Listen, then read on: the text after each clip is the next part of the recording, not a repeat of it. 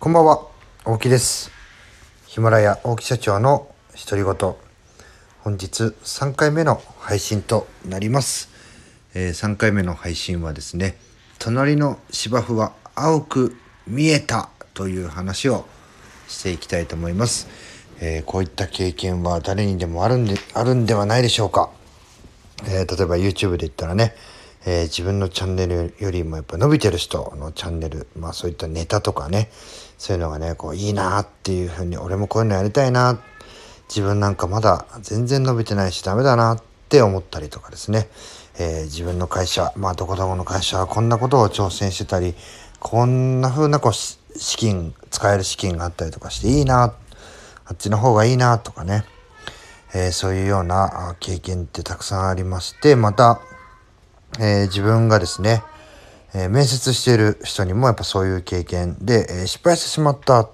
で、またね、元の環境に戻りたいんだけども、って悩んでたりとかね、え まあ心配、不安に駆られてたりとかね、えするような人の話を聞いたりします。え私の意見としてはいいと思います。隣の芝生が青く見えるんだったら、見に行ってみるのも手ですし、え残ってね、えー自分の芝生が青く見えるように努力するというのも正解だと思います。もうね、何が正解っていうのはないので、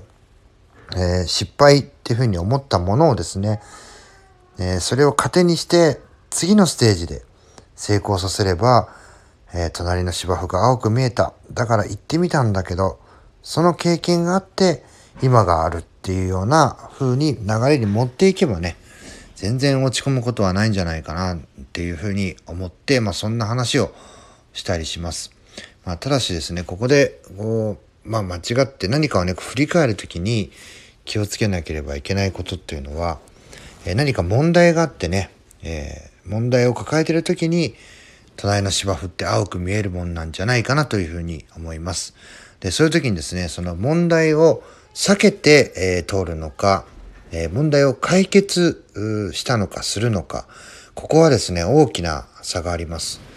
こう問題を避けて横に移動しても、またその問題っていうのはね、やがてやってきます。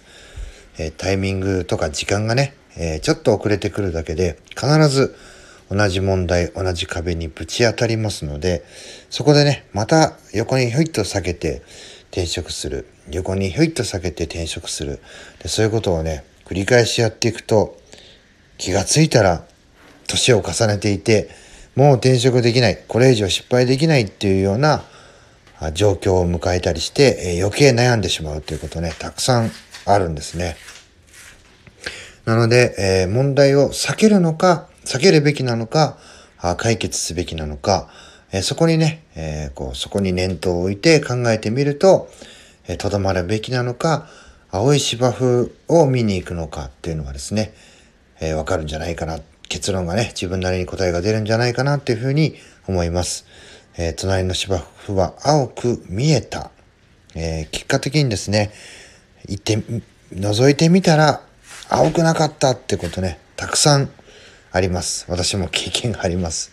うわーこっちじゃなかったっていうことたくさんあるんでね、えー問題を避けるのか、問題を解決するのか、まあ、そこでね、えー芝生を見に行く、いや、とどまって、えー自分の芝生をね、あの、青く見せるようにするというかね、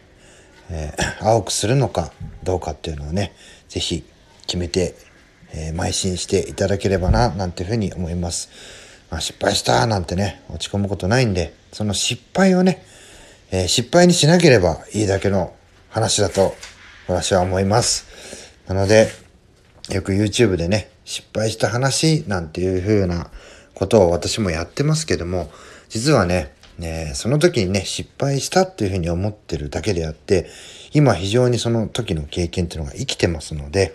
えー失敗ではないんだということを最後にお話をしてですね、終わりにしたいと思います。えー何言ってかわかんねえよ、大木社長の独り言って思われるかもしれませんが、最後まで聞いていただきありがとうございます。また次の配信でお会いしましょう。さよなら。